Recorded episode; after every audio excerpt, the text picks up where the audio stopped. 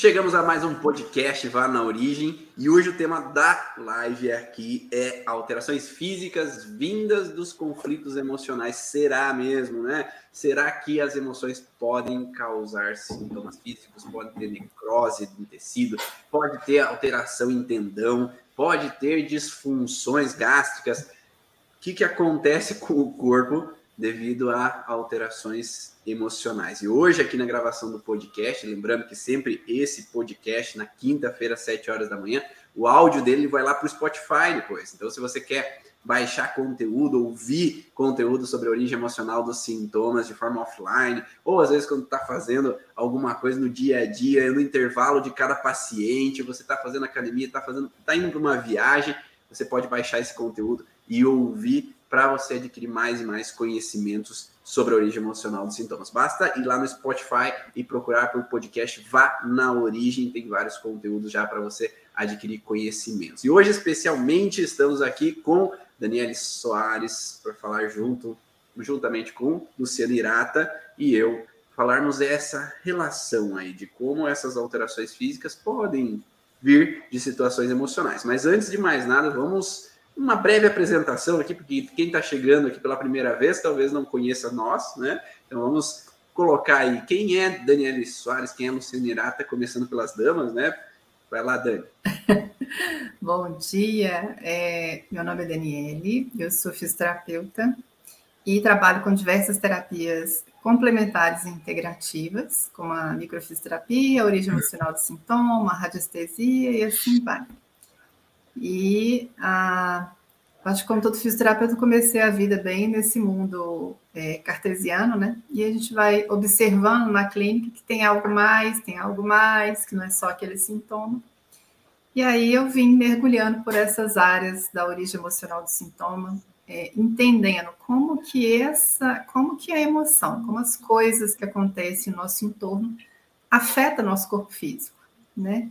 E isso é um mundo de estudos aí, e é muito bacana poder estar aqui para discutir um pouquinho mais, né, e Irata? Perfeito. Irata, conta aí um pouquinho sobre você. Bom dia. Bom, eu sou o Luciano Irata, sou aqui de Londrina, é, tenho a graduação em fisioterapia, medicina na Ásia, tenho mais de 20 anos trabalhando com a medicina chinesa, sou homeopata, tenho algumas formações também, decorrer aí da trajetória em microfisioterapia, ensino de e esse olhar o corpo como um todo, né, é, chamou muita atenção na época que eu estava na China e no Japão estudando, de trabalhar assim, essa questão dos sintomas, a causa, entender melhor as residências, né? Então, sempre estou podendo compartilhar esse, essa linda medicina chinesa também, com o olhar do pessoal do Grupo Origens, o Ivan, e é isso. perfeito, perfeito. Deixa eu colocar aqui para quem está no Instagram, a live de forma melhor, né? Digamos assim, que está Melhor resolução está no youtube.com.br Ivan Bonaldo, tá? Para quem quiser assistir com melhor resolução, estamos por lá.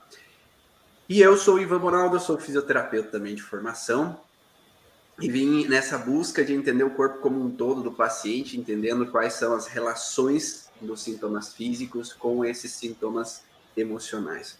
É, eu acho que como qualquer os todos que estão aqui que buscam ser terapeutas profissionais da área da saúde, e querem entender o corpo como um todo, acabam nessa busca de compreender também como a emoção interfere nos sintomas físicos. Se já está seguindo aqui o nosso canal, já sabe que a gente fala muito sobre essa relação, porque se estão seguindo é porque já perceberam né, que algumas pessoas têm cada vez mais falado sobre a relação de ah, a pessoa está com gastrite. Ah, mas ela tem uma úlcera. Mas é uma úlcera significa que ela tem uma degradação daquele tecido do estômago. Mas se fala que essa úlcera veio do emocional, significa que essa emoção está interferindo naquela úlcera.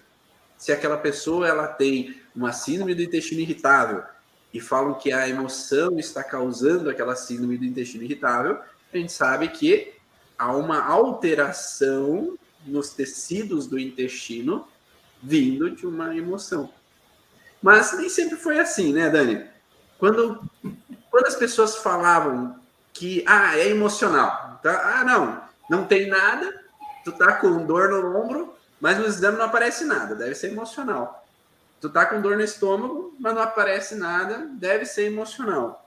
Então, o emocional significa que é uma coisa inventada da cabeça da pessoa e não tem cura, não tem solução? Então, é, é isso eu venho observando algumas eh, alguns discursos assim quando a gente está em grupos de, com outros profissionais da saúde e às vezes o, o, os clientes que vêm até a gente comentar, ah, eu já procurei, já passei não sei quantos médicos, não sei quantos profissionais, aí falou que é emocional. Tipo assim, fim de linha. Né? Alguém, pera, falar... alguém já ouviu isso, né? Vamos pintar aí. isso, alguém já ouviu isso. que eu escutei, né? Ah, é emocional, então não tem solução. É emocional, aí ponto final. Né? É, quando a gente vê que tem o um profissional que fala assim, olha, né, eu sugiro procurar um, um profissional que possa é, olhar essa, essa, essa questão que você tem, né? Porque hoje tem, hoje nós temos inúmeras terapias complementares e integrativas que vão olhar para essa parte que tem várias formas de ressignificar, reelaborar, né? olhar para as emoções. E hoje não está só com o psicólogo, a gente tem outros, é, outras áreas, né? É, que vêm agregar terapias diferentes e a gente precisa saber que a gente pode fazer. A gente pode, pelo menos, nos dar a oportunidade de experimentar. Uhum. Né? Eu sempre falo assim: não tem uma terapia que é 100%. Tem aquela que vai ser boa para mim, para o meu corpo. Que o meu corpo agradece e ele recebe bem. Né? Então, vai ser uma A para mim, B para você e C para o Irata.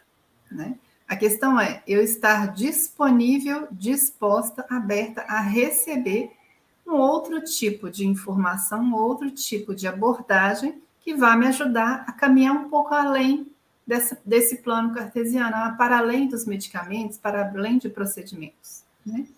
Mas, então, partindo disso, uma coisa que eu acho assim, interessante, que, eu, que é um, eu vejo assim, que é a maior dificuldade, é a gente entender como que é algo que não cheira, que não pega, que não vê, não é palpável, algo que está no campo do, do, que seja consciente, mas a maior parte nossa é inconsciente, né? Algo que está no inconsciente, como que essa coisa vem, que aparentemente não tem uma massa, né? Vem, entra dentro do meu corpo, penetra, passa por aqui e faz com que eu tenha uma sequência de degenerações, uma, uma alteração importante. Né? E aí a gente fica assim, mas como? Emocional como? Como que uma coisa emocional vai fazer que eu tenha uma coceira na cabeça? Como que o emocional faz que eu tenha uma úlcera no estômago, que eu tenha um câncer, né? Como que isso acontece? Então, a primeira, hoje já tem bastante estudos voltados para isso, né? Que eu acho que é bacana de começar assim, tá?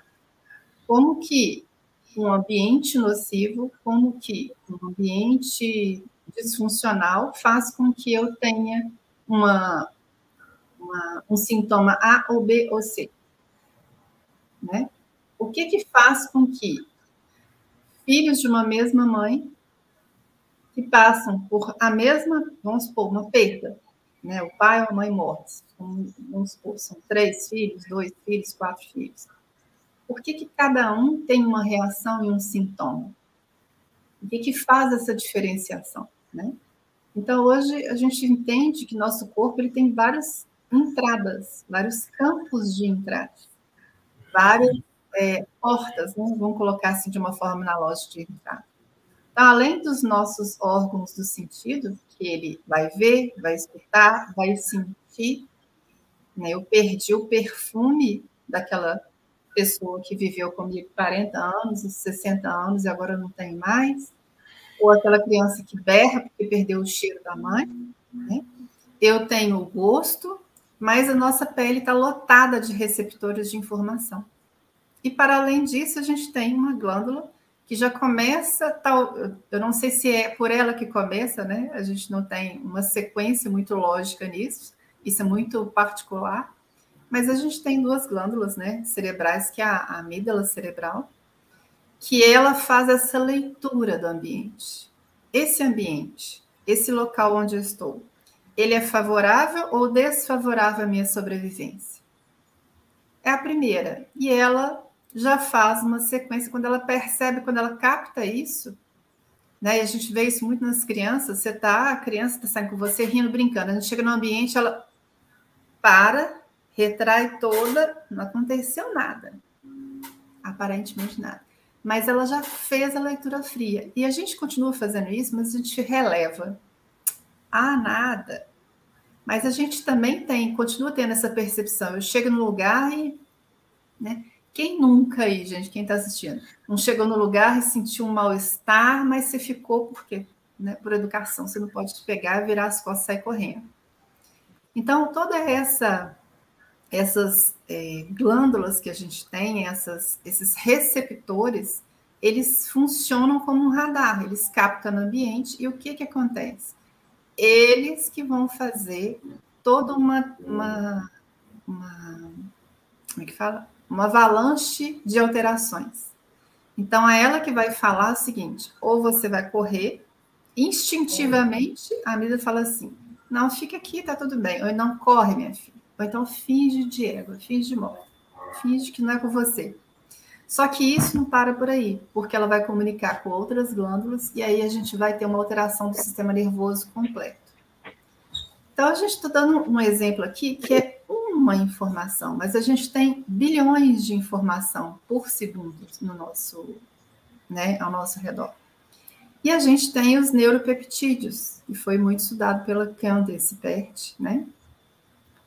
E ela, que são, é, e os neuropeptídeos são vários, que é justamente uma molécula que ela chamou de moléculas da emoção, né? que ela é, recebe, tem os receptores, ela recebe, a gente tem, além disso, a gente tem vários pontos do nosso corpo que tem um acúmulo maior de elétrons e de, e de receptores que vão fazer essa, essa distribuição mais rápida. Então, é ela que vai praticamente receber. E como que essa informação? que é emocional, passa por vibração. Porque nosso corpo né, e todas as estruturas, nós somos feitos de um campo de energia. E essa energia é feita por causa dos elétrons, né? De todos os íons que a gente tem. Então, tudo em nós vibra, movimenta. Né? E é assim que vai sendo, vai acontecendo essa individualização. Aquilo que me afeta não vai ser aquilo que afeta o outro. Né? Por quê? Porque a informação entra em ressonância comigo e um, essa informação tem um campo de vibração que pega o receptor que vibra no mesmo contexto. Então, grosseiramente, a gente entende que são esses caminhos. E a partir do momento que ele essa informação entra do nosso corpo, ela vai tomar vários caminhos diferentes, específicos, por quê? A gente tem, vamos pensar agora de um outro lado. Nós não nascemos, né? A gente brinca lá no curso ali, a gente não nasce com cérebro virgem, a gente não nasce com corpo, entre aspas, virgem, que a gente já nasce com um corpo lotado de informação, né? É o que a gente chama é genético, mas também tem a epigenética. Então a gente já vem com informação de vulnerabilidades, áreas que são mais vulneráveis de acordo com o contexto familiar, de acordo com as crenças limitantes que eu tenho, com a educação, com a cultura, né? Então a gente tem que entender que isso tem uma junção, tem uma associação que vai afetar meu corpo. Como vai afetar? Vai depender dessas informações que já vêm de fábrica, né? Mas literalmente é isso, esse caminho de eu estou né, mergulhada num campo de informação né? Essas informações que eu falei, a gente pode falar químicas, tóxicas, mas especificamente que a gente falar hoje emocional, ela tem um contexto muito, não é só um contexto do ambiente, mas é também um contexto interno, a forma como eu percebo a vida, como eu percebo as coisas, né? E aí que vai dar uma reverberação através do sistema nervoso autônomo, né? E através das faces, principalmente, que a, o grau de, de, a velocidade de informação dela é muito grande, né? pelos elétrons que correm nela, que vai dar, às vezes, alterações que são muito longe daquilo, daquele local que poderia ser afetado. né? Às vezes é uma perda que a gente entende na origem emocional, que é atingir uma área cortical, que é das perdas, mas ela vai poder, é, às vezes a gente vai ter outros sintomas agregados por causa dessa comunicação muito rápida, né? Esses caminhos rápidos que a face tem de promover as alterações corporais. Né? Só para a gente entender que esse caminho. Só uma aula, né, que a Dani deu. Gostaram no... dessa aula? Falo pra caramba, né? A Dani falou sobre a Candespert, né? Aqui, para quem está ao vivo aqui assistindo, para quem está no podcast depois ouvindo, é, eu estou mostrando o livro de Conexão Mente, Corpo Espírito, da Candespert. Então, ela escreveu esse livro, e nesse livro ela fala das moléculas da emoção, né? Que a Dani acabou citando aí, né? Nesse conteúdo, que é essa base de que como essas moléculas de informação dos neuropeptídeos, eles acabam trazendo a informação de conteúdo, né, da vivência que a pessoa está passando naquele momento e transferindo para o corpo, gerando uma alteração. E agora eu queria saber do Luciano a seguinte questão, porque é, o Luciano ele vem de, de duas bases muito fortes, né? Ele vem da base da fisioterapia ali, depois vai para a Ásia para ouvir uma base que já tinha uma estruturação da vivência, relação, emoção, transformando em sintomas físicos. Não é isso, Luciano? Como é que é essa diferença assim de, de conhecimentos? Bom, Ivan, é... esse olhar o corpo como um todo, né, as emoções, elas são extremamente significativas por todas essas desordens e desequilíbrios perante a medicina chinesa. É interessante que essa colocação que a Dani fez é muito importante sobre o que o ambiente né, acaba, de uma certa forma, com as informações levando a um, um desequilíbrio, reativar alguma memória, enfim, gerar um mal-estar. E quem começa a estudar medicina chinesa, enfim, é, é essa questão dos polos entre o polo yin e o yang, então, a gente tem, de uma certa forma, uma linguagem diferente, mas sim com o mesmo objetivo, a mesma, a mesma linha. Então, quando eu, eu comecei né, esse impacto lá na, na Ásia, principalmente, começando no Japão, depois fui para a China, é, é muito, me chamou, lógico, muita atenção esse olhar e como tratar, como ajudar. E o mais importante, identificar todos esses desequilíbrios ambientais, esses desequilíbrios que também nós temos, carregamos essas informações. Por que, que nós carregamos essas informações? Né? É, e o que leva, né, em, em, cima do yin yang, por exemplo, o que, que vai desequilibrar o nosso, pelo meio, pelo que nós sentimos, essa frequência em ambientes é muito importante né? A gente estudando os cinco elementos da natureza, a gente tem claramente que o que está ao nosso redor, tudo que como começou a vida, ou melhor dizendo, a vida que está presente a nós, o que que isso traz como frequência? Então, os ambientes, as pessoas, todo esse nível de frequência, ela sim vai é, desequilibrar porque naquele momento eu posso achar que eu não estou fraco, né? Eu não tenho nenhuma fragilidade. Mas entra de uma agressividade, mas não é pelo aquele momento, é porque eu venho guardando. Não permitir, né? É, as crianças, elas são muito mais naturais, como a Dani disse, é fato isso. Ela já responde imediatamente. Nós vamos poupando, vamos ignorando. E aí uma pequena informação desaba anos, anos que a gente vem acumulando. Bom, de uma certa forma, a fatura uma hora chega, né? Então, é nesse momento que a gente tem essa reflexão, a gente tem é, o entendimento do que temos que equilibrar, temos que melhorar. E, e nesse tempo que eu estive fora, sim, me chamou muita atenção, não só chamou atenção, mas fez me identificar naquilo que eu amo fazer, naquilo que eu gosto, que eu procuro de uma certa forma é, passar e sim é, tratar aqueles que chegam até mim. Muito bom, muito bom. E uma coisa que veio, ah, da tua fala ali que me faz pensar também é que algumas pessoas não entendem o porquê que entra em algum padrão assim, ah, tu não tem nada dos exames, então é emocional, da diferença daquele que, ó, apareceu uma úlcera, apareceu uma tendinite, apareceu algo, mas eu não fiz nada. Então eu não mudei meus hábitos, eu não comi coisas diferentes, eu não é, tive uma lesão física, né, uma queda, uma batida. Então, qual que talvez seja a diferenciação entre não aparecer nada nos exames e já começar a aparecer algo nos exames? E a diferenciação, acho que é, primeiramente, a massa do conflito, né, que é o que o Luciano Mirata e a Dani falaram de quanto mais tempo a pessoa passa num conflito, maior é a degradação ou maior é a proliferação tecidual naquela região específica. Então, para chegar a uma necrose, para chegar a uma proliferação que vai aparecer um nódulo, tem que ter um processo de uma intensidade grande. Então, ou seja, um conflito que foi vivido foi imenso, foi grande, foi é, avassalador ali para aquela pessoa, ou a pessoa percorreu um longo caminho naquela situação conflitiva.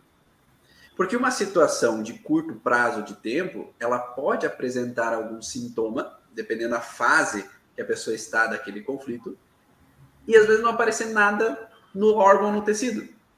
Então, a pessoa tem uma queimação, a pessoa tem uma dor no ombro, a pessoa tem às vezes uma dor de cabeça. Talvez vai fazer uma tomografia, vai fazer uma ressonância, vai fazer uh, uma endoscopia e lá naquele tecido não aparece uma grande disfunção. Porque o grau, a intensidade daquela alteração talvez não é grandioso. Mas se a pessoa passa 10, 20, 30 anos vivendo alguma situação, talvez nesses 10, 15, 20 anos não tinha sintoma. Porque a gente fala muito que tem sintomas que são na fase de estresse, tem sintomas que são na fase pós-estresse. Então, às vezes, existem alterações que não vão levar um sintoma enquanto a pessoa está na fase de estresse. Então, ela pode passar 20 anos na fase de estresse. E a dor só vai aparecer quando ela começa a relaxar um pouco. Então, é um exemplo é a dor no ombro, por exemplo, uma alteração de uma lesão no tendão. Às vezes, na fase ativa de estresse, uma mulher pode, pode passar por 20 anos na fase ativa de estresse por causa do marido, por causa dos filhos, que quer proteger os filhos, porque quer é, afastar o parceiro ou teve algumas dificuldades no relacionamento. E aí, quando chega na menopausa, muda talvez uma informação hormonal e ali a partir daquele momento começa a ter o sintoma.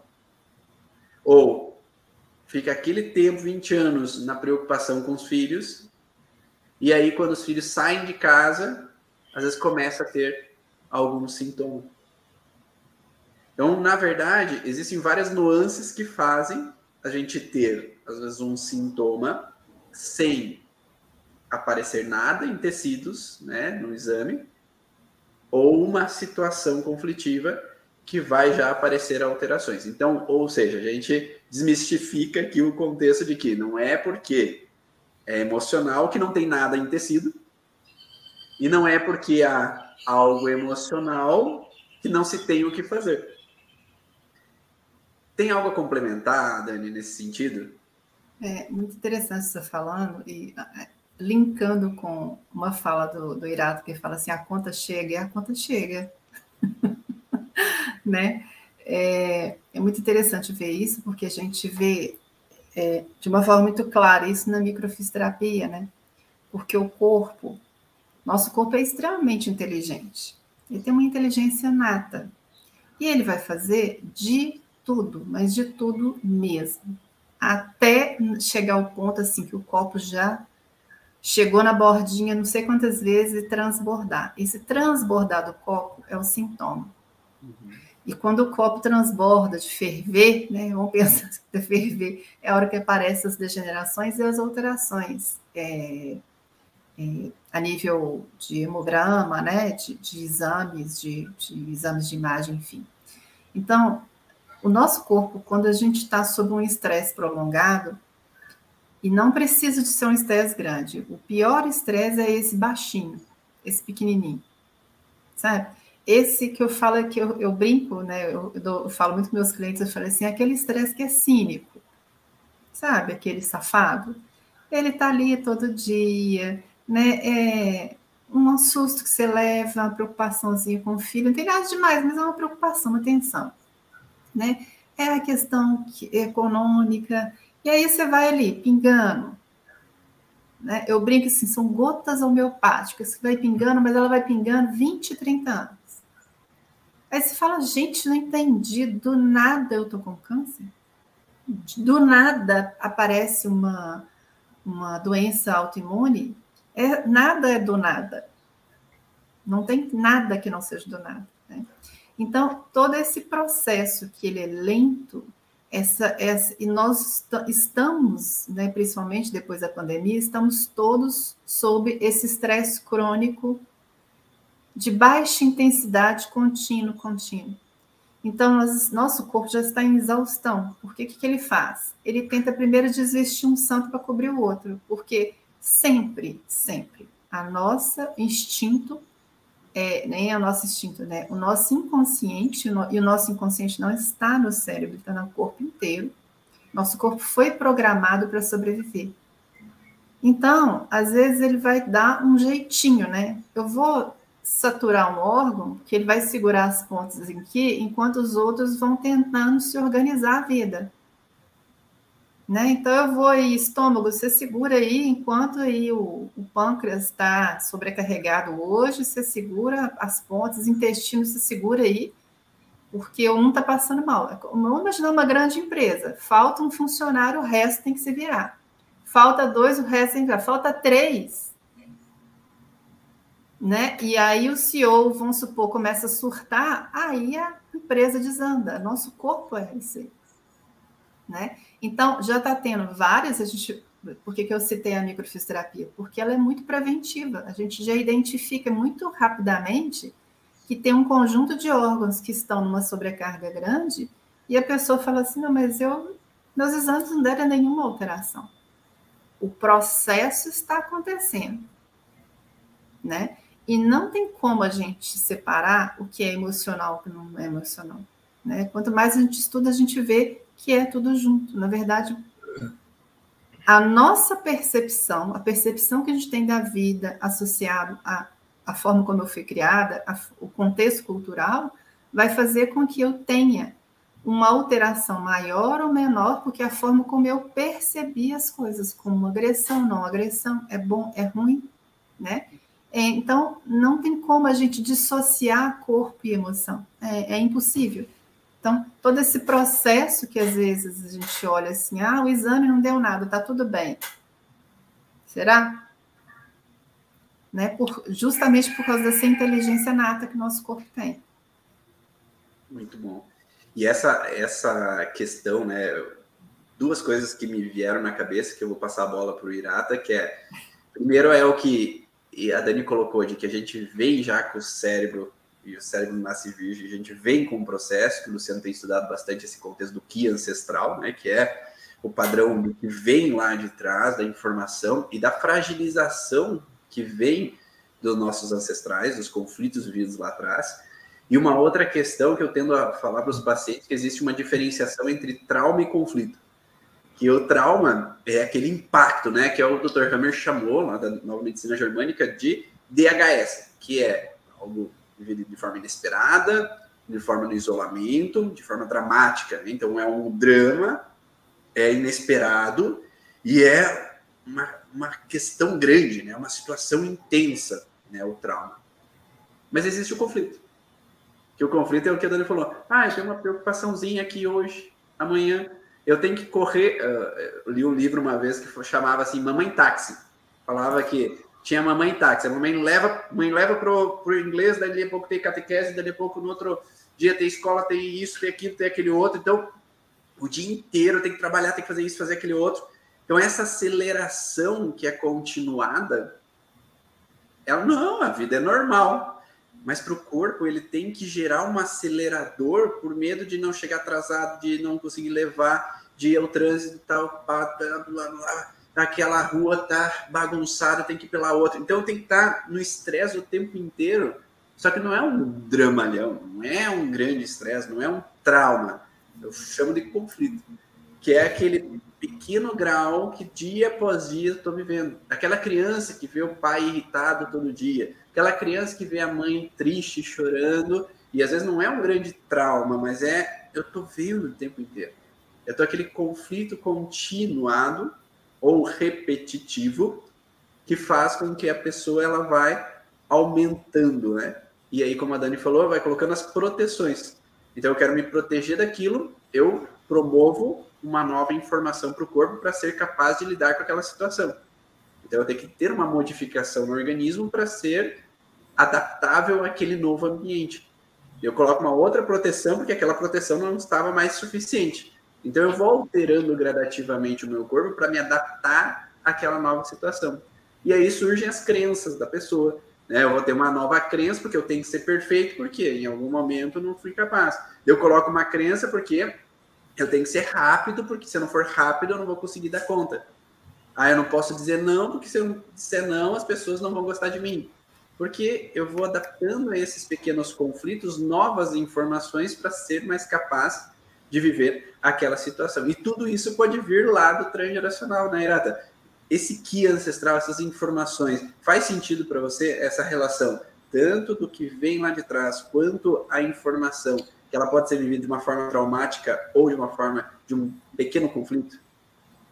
Sim, muito.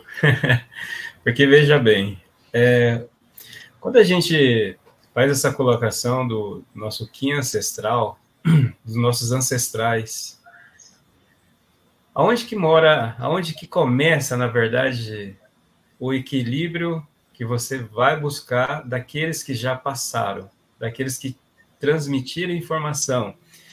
É, enfim, vamos lá. Imagina-se o seguinte, que cinco gerações familiares, todos eles foram comerciantes. E você chega na geração que você não quer ser comerciante. Você quer trabalhar na área de saúde, enfim, você quer sair daquele ninho. Envolvendo toda essa, essa fusão de mudanças, há uma quebra de crenças, mas dentro da família. E o mais interessante, dá a entender assim que se ele está saindo daquele padrão de cinco, seis gerações, ele vai se dar mal, porque todo mundo se deu bem e ele tem que dar continuidade. Mas por quê? Por que, que ele não pode se dar bem fazendo outra coisa? Então, dentro dessas crenças, o conflito que ocorre entre famílias faz uma cobrança pessoal que a pessoa ela ela fica perdida, que ela quer fazer, ela quer ir para o lado direito, mas vão, estou dizendo que ela tem que ir para o lado esquerdo. Então, esse direcionamento de vida vai ter o desequilíbrio do Ki ancestral. Ela nunca vai deixar de ter a essência, que é o Ki, mas lembrando que cada um tem a sua essência. Quando nós temos as informações familiares e a pessoa tem a sua essência, há de ter uma coerência daquilo que eu tenho de supostamente de aprendizado, é, experiência, de vivências lá atrás e daquilo que estou vivendo agora, que são as novas informações, a nova vida, a nova família, não é não quer dizer que você vai quebrar essa questão de, dos ancestrais como eles dizem. É manter aquela aquilo de como como como que é a origem como que é a essência real que foi a criação que foi a família e a partir de agora quem quem vai tocar a minha essência sou eu. Então essa questão dos ancestrais sim é, é, é extremamente coerente com o que você disse, Ivan, essa colocação que estou dizendo é quando as pessoas me perguntam, tá, mas como que você vai trabalhar então com a medicina chinesa, enfim, o que é ancestral? Como que você vai buscar trabalhar esse nível molecular, celular, entre o canal energético? Então, essas informações, quando você é, acaba compartilhando ao paciente, a pessoa que está tentando é, buscar ajuda, e entender os seus sintomas e qual que é a relação que eu tenho dos meus sintomas agora com o que teve lá há cinco gerações, por exemplo. Então, a gente abre essa história para entender que o corpo, dentro dessas informações, ele está num um, processo inflamatório, que é um processo de reparação, ou seja, ele está preparado para uma nova fase, mas a teimosia e o apego faz com que a gente fique estagnado. E aí a gente tem as residências. Então, aproveitar esse momento de equilibrar esse processo supostamente inflamatório e ter a compreensão da nossa essência. Porque se a gente parar para pensar, a essência, todo dia ela nasce.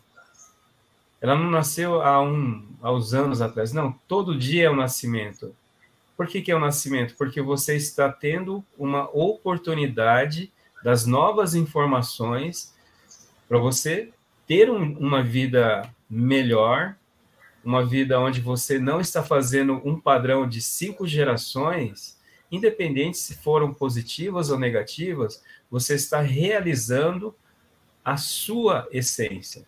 Você está realizando, ou seja, a sua vida, carregando essas informações dos ancestrais, mas é, quebrar padrões, não é, o quebrar padrões é você caminhar sim com suas próprias pernas, mantendo a gratidão daqueles que já se passaram aqui, né?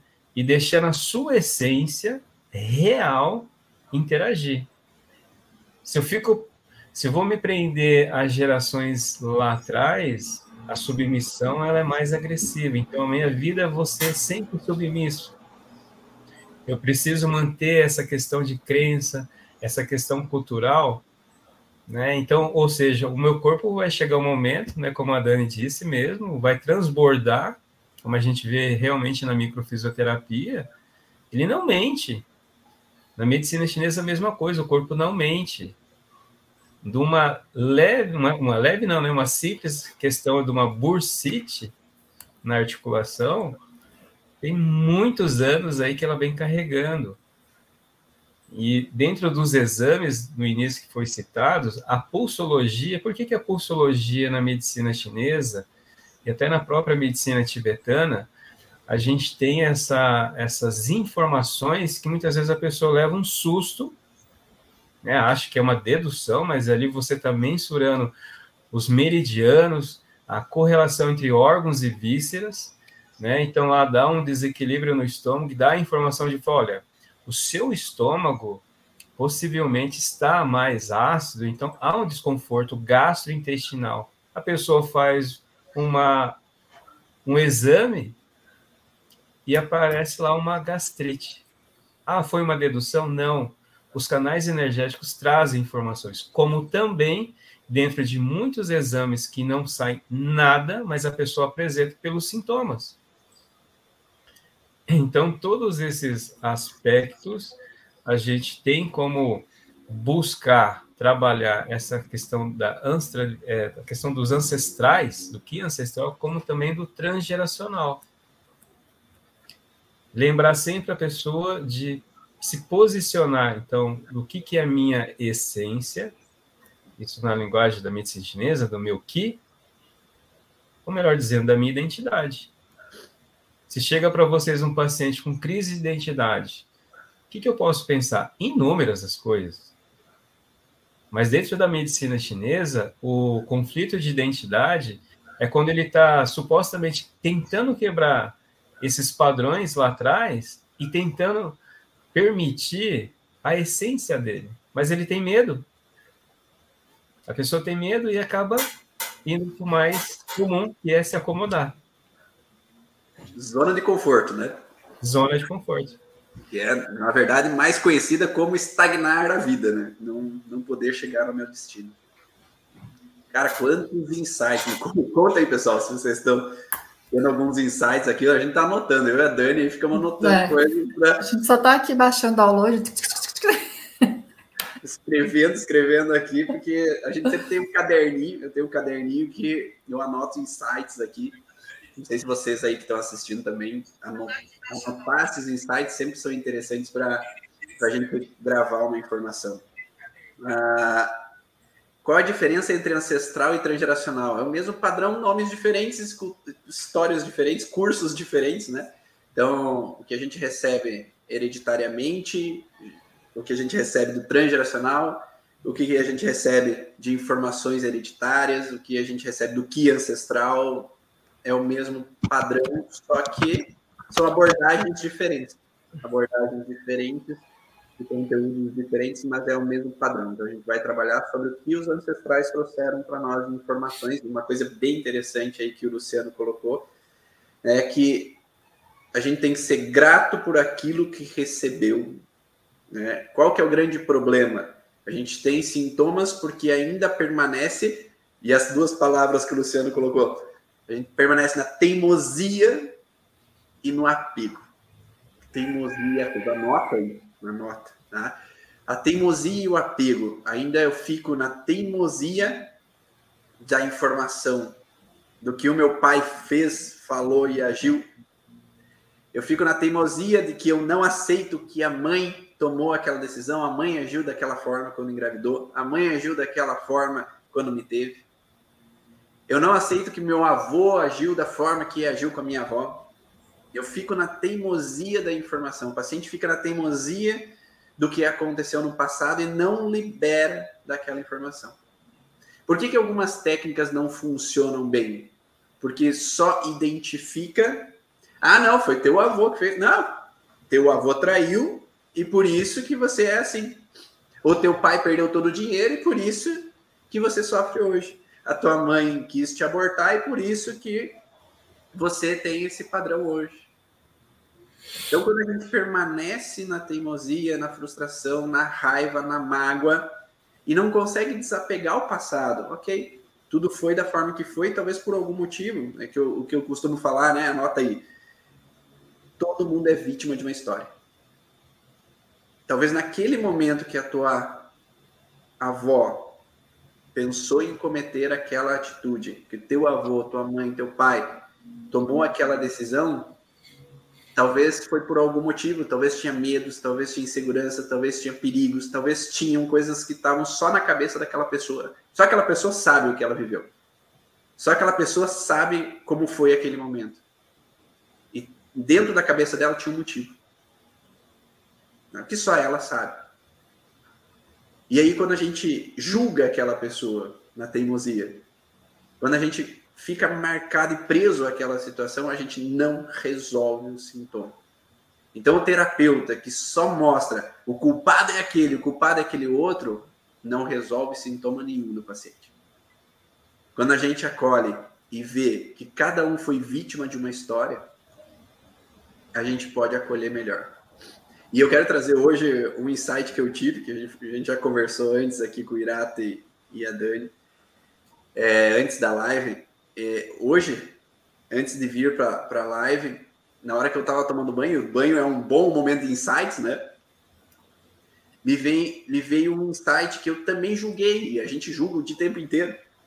Né? Ontem nós tínhamos um encontro do Mastermind Conexão, e a gente fala que a gente às vezes julga o tempo inteiro sem querer, e a gente tem que evoluir no contexto de parar de julgar os outros, porque às vezes a gente não sabe o que está na cabeça daquela outra pessoa. E eu fiz um julgamento aqui numa live e eu quero colocar minha desculpa para aquela pessoa que fez esse processo, por mais que ela talvez não exista mais, por mais que ela já faleceu, mas colocar aqui que uma vez a gente fez uma live falando assim: ah, teve um médico que escreveu um livro e nesse livro ele falou assim que ah, toda criança a gente tem que é, deixar ela dormir chorando lá, deixa ela sozinha, porque se ela dormir chorando, ela vai aprender a dormir sozinha. Então deixa ela lá na cama e deixa ela chorar. E aqui a gente, quando vai trabalhar com os pacientes, a gente sabe que é, uma criança que é deixada chorando, ela sofre porque ela se sente desamparada, ela se sente desprotegida, ela se sente que não tem com quem contar. Então, na realidade de hoje, isso é um grande conflito que aquela criança vive, é um trauma para aquela criança. Só que talvez aquele médico, quando ele escreveu isso, a gente não sabe qual eram as vivências dele, quais eram as histórias dele.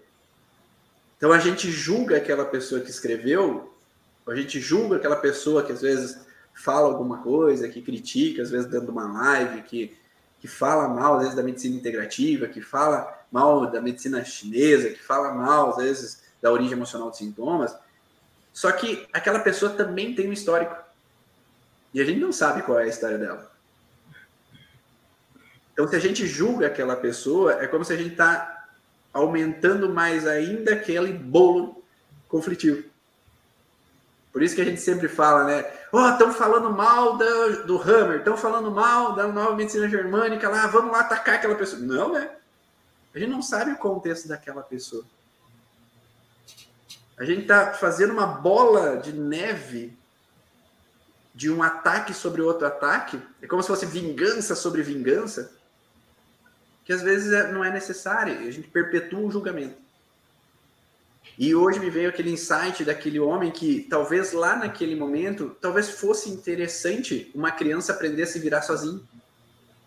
Quantas crianças perderam seus pais e sofreram e morreram por não saberem se virar sozinhos? Porque ali o pai e a mãe estavam ali no outro quarto. Mas talvez um dia poderia acontecer a guerra e essas crianças serem arrancadas dos seus pais. Talvez poderia acontecer uma tragédia que esses pais poderiam falecer e aquela criança precisaria ser forte. Então, perante talvez aquela época em que esse homem escreveu esse livro, talvez tinha um sentido. As crianças serem assim. E talvez muitas sobreviveram graças a isso. Muitas talvez sofreram por causa disso. Mas a gente não sabe o que passava na cabeça daquele homem, o que ele viveu também. Porque ele também pode ter vivido essa sensação de que ele sofreu por não ser forte e teve que aprender a duras penas a ser forte. Então, por isso que quando a gente olha para o passado, talvez a gente tenha que olhar com um olhar de gratidão. Porque agora eu posso olhar para aquilo e perceber: será que eu preciso hoje disso? Será que hoje eu preciso deixar a criança chorando? Será que hoje é necessário eu ficar culpando meu pai e minha mãe? Será que hoje é necessário eu agir na replicação daquilo que eles viveram? Será que eu não posso ser diferente? Será que eu não posso agir com a identidade que eu quero, como o Luciano falou? Porque enquanto eu fico apegado àquela frustração, apegado àquele sofrimento, com aquela mágoa, na teimosia, talvez eu não possa ser eu. E ser eu é ser diferente ou ser igual dependendo da minha necessidade no hoje. Então, o que, que eu quero para o hoje é construir talvez a minha identidade, e a minha identidade ela pode ser baseada no aprendizado. E um grande aprendizado que a Vera Boing passou né, para nós no nosso encontro da, da Origin Experience do ano desse ano, né, em fevereiro, foi que se aquela pessoa fez coisas erradas, agradeça ela porque ela te ensinou a não ser daquele jeito. Porque se teu pai fez coisas erradas, ele te deu um grande ensinamento para você não ser daquele jeito.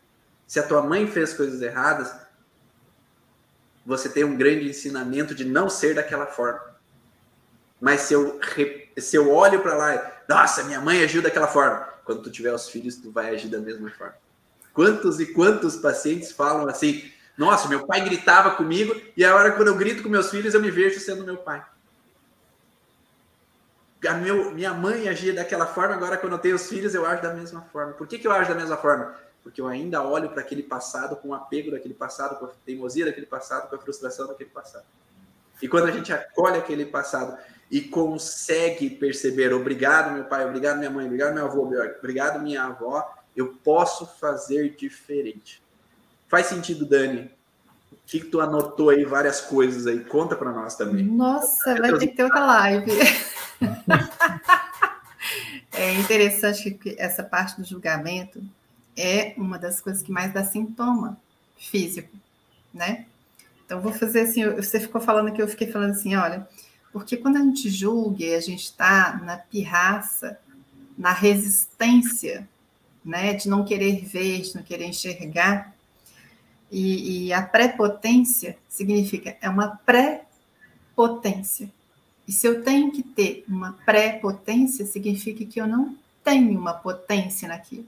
Se eu tenho que julgar que as cinco leis biológicas, nova medicina germânica, é, enfim, tudo isso que o Hammer trouxe, né, Veras, é uma balela, uma bobagem. Se eu tenho que criar grupos para falar da microfisioterapia, ai, porque aquilo ali não, não faz nada, se eu tenho que julgar a homeopatia, a medicina chinesa, significa que eu não tenho potência naquilo. Eu não conheço, nunca estudei. Né? Às vezes eu vejo encontro de algumas pessoas profissionais de saúde, ah, porque, nossa, aquilo ali é, é somebody love aquilo. Eu falei, mas você já estudou aquilo? Você já fez o curso naquilo? Porque eu acho que quem pode falar é quem fez a formação. Então, esse julgamento é uma pré-potência. Eu estou me valendo de uma posição que eu não aceito.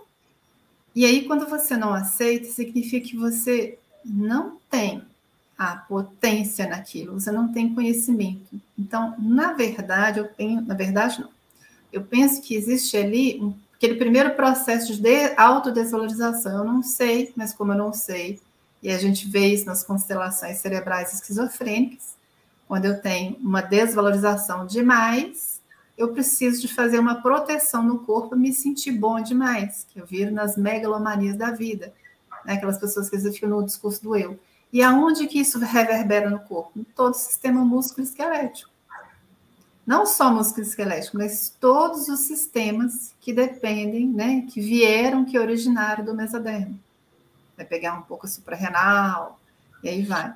Então, isso também é um gerador de estresse. Eu tenho que ficar sempre alerta, julgando e, nesse, e, e resistindo, né? Tanto no, no, ponto de vista que o, o, o Irado colocou, que eu achei fantástico, né? Que às vezes eu tenho muitas clientes que chegam, olha, eu tenho várias formações, mas eu não vou para frente. Eu tenho vontade, eu vou para frente. Mas o que, que o inconsciente dela está falando ali? Você não pode, olha, sua família não era assim. Você não veio dessa. Sua linhagem não é essa, não. Você está aí furando o olho de todo mundo. Né? Então, a gente vai entendendo que quando a gente fala que esse tipo de estresse, porque todas essas colocações a gente chama de estresse, e uma coisa que eu coloquei, estresse é uma coisa que caiu no uso comum. Tudo é estresse. Só que o que, que é o estresse? O estresse é um conjunto de órgãos que estão sobrecarregados vai dar sintoma, gente. É aquilo que a gente falou desde o início.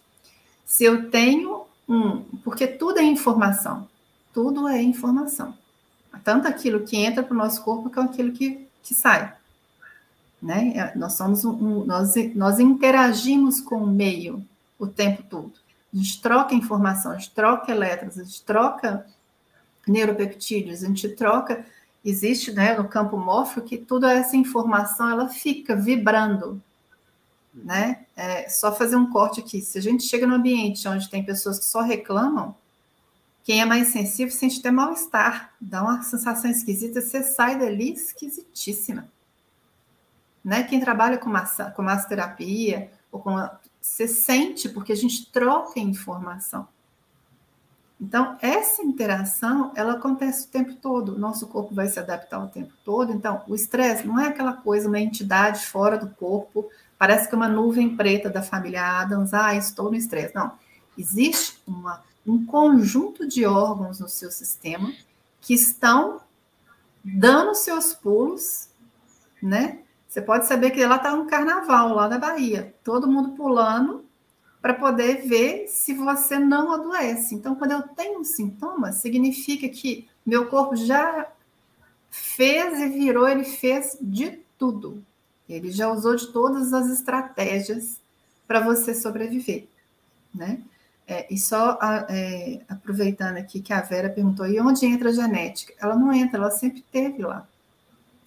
A gente não, não, a gente não separa o que é biológico, o que é físico, o que é emocional, o que é espiritual nunca teve separado. Né? A gente fez uma primeira live para um primeiro podcast, né?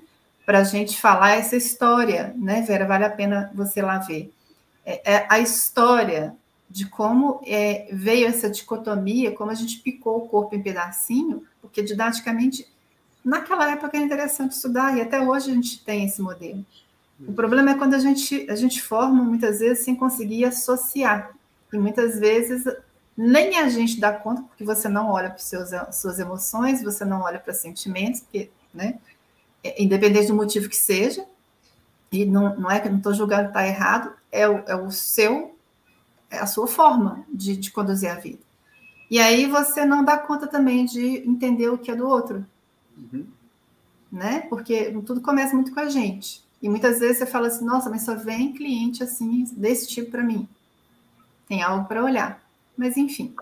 Então, é, tudo está junto e misturado o tempo todo. A gente vem com um padrão de genética, mas desde que caiu por terra, terra o projeto Genoma, caiu por terra em termos, né, gente? A gente não, não é, não descarta uma informação que veio antes, porque hoje ela pode não fazer sentido mais, mas daqui a uns 10 anos você vai ver que alguém falou alguma coisa lá atrás, como a gente está vendo até hoje, não é tão errado assim.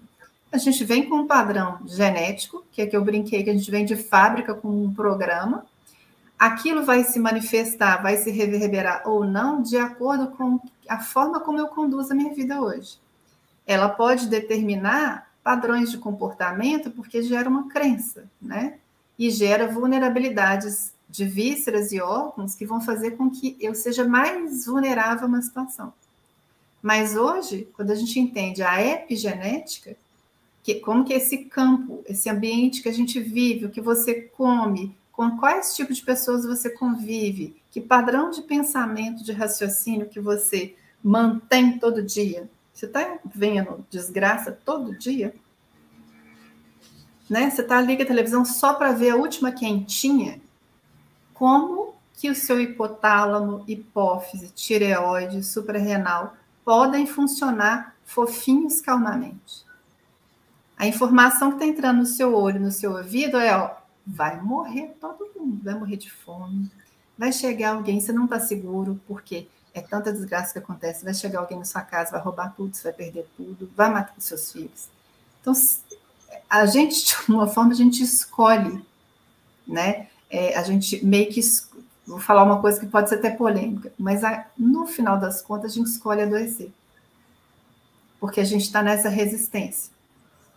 A gente tem esse padrão, né? Que eu finco o pé no chão é aqui. Não, o meu tá certo. E aí a gente está vendo esse crescimento de disfunções musculoesqueléticas, esse tanto de gente que chega, ah, eu tenho dor, porque minha dor não melhora, né? É, meu rim está mal, nossa, minha, meu coração está sobrecarregado. Será por quê? Né? Então tá tudo junto. Ah, esqueci aqui. Vera. Vera. Eu, só pra, eu acho que tem um, tem um exemplo que eu acho que dá para ser um pouco concreto também, que é um exemplo que a gente deu dentro do curso Origens, que nós fizemos algumas aulas sobre cientificando a origem emocional dos sintomas que é trazendo a ciência mostrando o que, que acontece no corpo. Né? Rapidinho, Iratas, já te deixo a palavra. Eu só estou assim, aprendendo hoje. Então, assim, o que, que é o genético?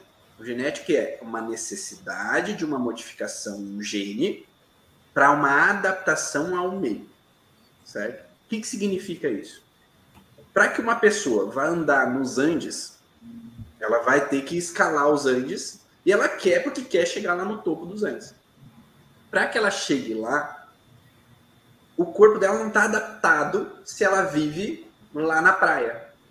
Então, o oxigênio que tem lá nos Andes é muito mais baixo do que o oxigênio que está ao nível do mar. Então, uma pessoa que vive ao nível do mar, ela tem uma dificuldade maior em escalar. Ela tem que se adaptar.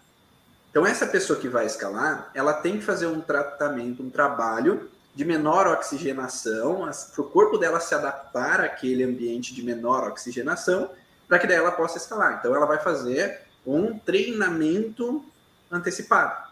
Então, ela vai treinar durante meses para daí ela poder escalar. E ainda assim, quando ela vai escalar, ela sobe durante um dia, e aí ela para numa estação para o corpo dela se adaptar àquele novo ambiente com menor oxigênio. Então, o corpo dela se adapta. Então, naquele momento, vai ter uma necessidade de adaptação, onde talvez eu tenha que captar mais oxigênio do que normal. Então, meus alvéolos pulmonares eles têm que estar mais abertos para eu captar mais oxigênio. Então, vai ter uma alteração física. E eu vou ter que produzir mais hemoglobina para que ela possa captar o mínimo de oxigênio possível e transferir por todas as células do corpo. Porque as células precisam do oxigênio. Então já vai ter uma alteração física. Né? ela vai escalar mais um dia, ela vai parar um tempo lá, ela vai se adaptar de novo, porque menos oxigênio ainda. Então ela vai ter que gradativamente subir. Mas não tem gente que mora lá em cima nos Andes? Tem gente que mora lá em cima nos Andes. O que, que aconteceu com essas pessoas para elas serem capazes de morar lá em cima no Andes, nos Andes? Porque nem sempre elas estavam lá. Algum dia elas foram subindo gradativamente e chegaram lá. Então, para elas conseguirem sobreviver lá em cima, teve uma modificação genética. Então, eles estudaram essas pessoas e viram que existia um gene específico que tinha alteração para elas serem capazes de morar lá. Então, essa alteração genética é uma adaptação corporal para que ela possa sobreviver naquele meio. Ou seja, para aquela pessoa que não é adaptada, ela vai ter uma alteração física. Para uma pessoa que mora lá, ela já tem uma alteração genética, porque no passar das gerações houve uma necessidade biológica de uma adaptação para a sobrevivência. Da mesma forma que talvez uma adaptação na coloração da pele.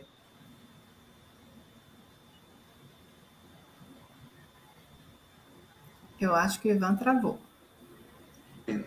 Voltou? Ah, voltou. voltou. Você parou então, na pele. Da mesma forma, então, que uma adaptação na pele, né? Uma modificação na coloração. Então, vai ter uma necessidade biológica de modificação com o passar das gerações na família. Para ela se tornar mais adaptada àquele ambiente que ela vive. Tá? perante a, o ambiente. Então você tem uma alteração epigenética, o ambiente está modificando, daqui a pouco você tem uma alteração genética para que eu seja mais capaz de viver aquela situação. Né? Então talvez a gente vá olhar para os pacientes de uma forma a olhar para o que trouxe essas informações lá dos antepassados. Mas quando há uma alteração genética, há uma alteração talvez muito mais intensa para manter a sobrevivência. Então, por isso que, às vezes, quando a gente vai tratar um paciente que nasce com uma alteração congênita, ele tem uma alteração de um dedo a mais, ele tem uma alteração com um órgão invertido, ele tem uma alteração com um tecido a mais no corpo, talvez a gente não consiga reverter por completo, porque foi uma adaptação biológica de nascer sem um rim. Foi uma adaptação biológica de nascer com uma deformidade. Então, talvez, quando a gente vai trabalhar sobre esse paciente, a gente vai conseguir criar um órgão lá dentro. Talvez. Talvez. Há controvérsias. Mas, talvez a gente não consiga readequar aquele corpo, porque ele se adaptou de uma forma a sobreviver daquela maneira, de forma genética. Né? Então, a gente pode trabalhar alguns conflitos para evitar que isso seja reativado, ou quando reativou, ah, o pai tem colesterol alto, a avó teve colesterol alto, o filho está começando a ter colesterol alto. Então, a gente pode entender aquele processo que veio epigenético, né, para a gente modificar e isso não gerar uma disfunção para esse paciente crônica. Mas um órgão que já entra com uma diminuição de tamanho, já entra com uma falta de um órgão. Ele não tem como construir um órgão novo lá para aquele paciente, às vezes fazendo uma terapia. Talvez a gente não tenha essa possibilidade, a não ser algumas técnicas que falam que é possível. Mas, em geral, a gente não vai conseguir alterar um processo congênito, a não ser que nasceu com pé congênito, fazer uma cirurgia. Né? Então, nas, nasceu com sem tal com às vezes o ânus fechado, vai ter que fazer às vezes uma cirurgia para um processo de sobrevivência. Né? Mas no contexto em terapia, pelo menos do meu ponto de vista, a gente pode auxiliar o paciente que vem com um padrão epigenético para poder melhorar essa qualidade de vida desse paciente e essa mostrar para o cérebro que aquele ambiente que meu pai e minha mãe viviam não é o mesmo ambiente que eu estou vivendo hoje então eu não preciso estar numa disfunção naquele órgão, naquele tecido. Tá? Irata, coloque teus últimos insights aí também para o pessoal, para a gente saber o que passa pela tua cabeça aí sobre todas essas informações aí. A gente já está chegando no finalzinho da live. O pessoal. Eu acho, muito, eu acho muito importante, Ivan, esta questão do, do apego, porque muitas vezes as pessoas elas é, até quando a gente acaba relatando sobre uma questão do apego, a pessoa fala, não, mas eu não sou apegada, eu não sou apegada a isso. Não, eu não tenho apego. Só que o corpo dela demonstra o apego. O corpo dela demonstra atitudes que para ela entram numa rotina ou pode até gerar alguma coisa congênita por questão de sobrevivência, mas ela é apegada em vivenciar e viver apenas naquilo que foi lá atrás, o passado. Então, eu dentro desse contexto, eu acho muito importante a gente analisar realmente o que, que seria o apego para nós. O que, que é apego não é por questões materiais, é por um sentimento lá atrás.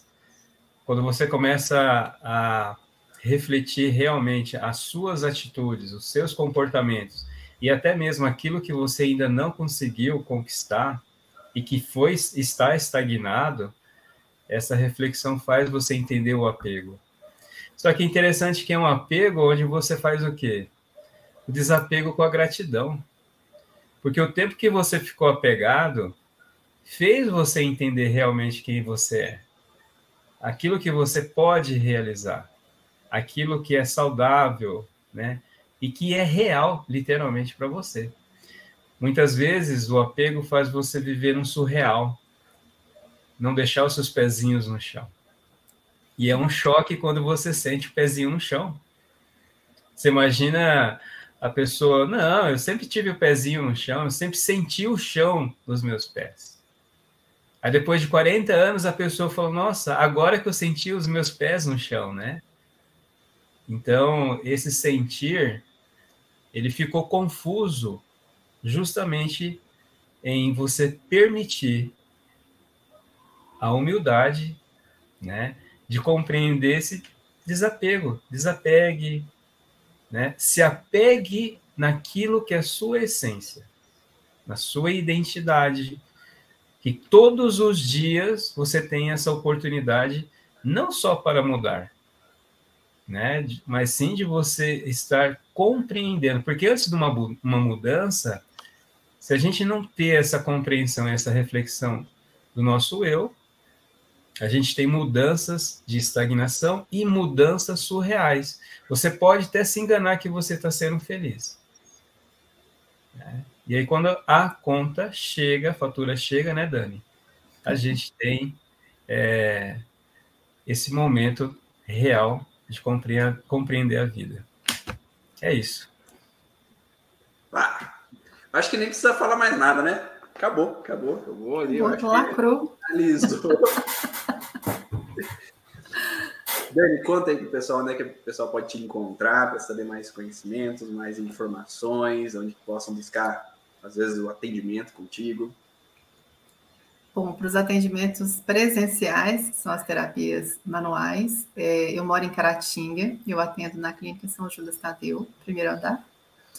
E para os atendimentos que são possíveis ser feitos online, é só entrar no meu Instagram, arroba é, que aí tem os contatos, tem a forma de né, os, os telefones, o WhatsApp, etc. Luciano Irata, conta aí onde as pessoas podem te encontrar para atendimentos, para saber mais conhecimentos. Bom, atendimento presencial tem aqui em Londrina, na clínica Universo Tal, de uma colega computurista também, a Gisele. Alguns atendimentos em Pato Branco, na clínica Ativa Terapias, né, Ivan? Isso aí, semana que vem, quarta-feira, restam poucos horários, se restam algum horário, né? E a gente presta alguns atendimentos também pelo online, que pode ele procurar pela rede social, no Instagram. E é isso. Tem meus contatos. É. Você pode me encontrar no youtube.com.br Ivan Monaldo. Essas lives ficam gravadas aqui do podcast no youtube.com. É, você também pode encontrar no Instagram, arroba Bonaldo. Lá tem vários conteúdos, várias informações, shorts, né? São vídeos curtos de vários conteúdos aqui que a gente acaba gravando, cortando para você ter essa base de conhecimento também da origem emocional dos sintomas. E esse foi o podcast vá na origem. Então ele vai o áudio dele lá para o Spotify. Nesse Spotify você pode baixar conteúdo, baixar informações sobre a origem emocional dos sintomas e como a Dani falou, ter vários downloads de conhecimento daqui, né? Fichinhas caindo de informações, que sempre é fantástico essas lives. Se você curtiu, curte aí também o vídeo no YouTube, no Instagram, para que mais e mais pessoas possam ouvir e receber esse conhecimento. Compartilha com seus familiares, com seus amigos ou com profissionais da área da saúde que também podem agregar conhecimento com essas informações. E nos vemos numa próxima live, num próximo encontro. E se você é terapeuta profissional da área da saúde, quer mergulhar aí no conhecimento da origem emocional dos sintomas, será sempre bem-vindo dentro do curso Origem. Basta acessar o site www.cursoorigens.com e lá tem as informações sobre o curso. Um grande abraço, obrigado Dani, obrigado Irata pelo compartilhamento e até a próxima.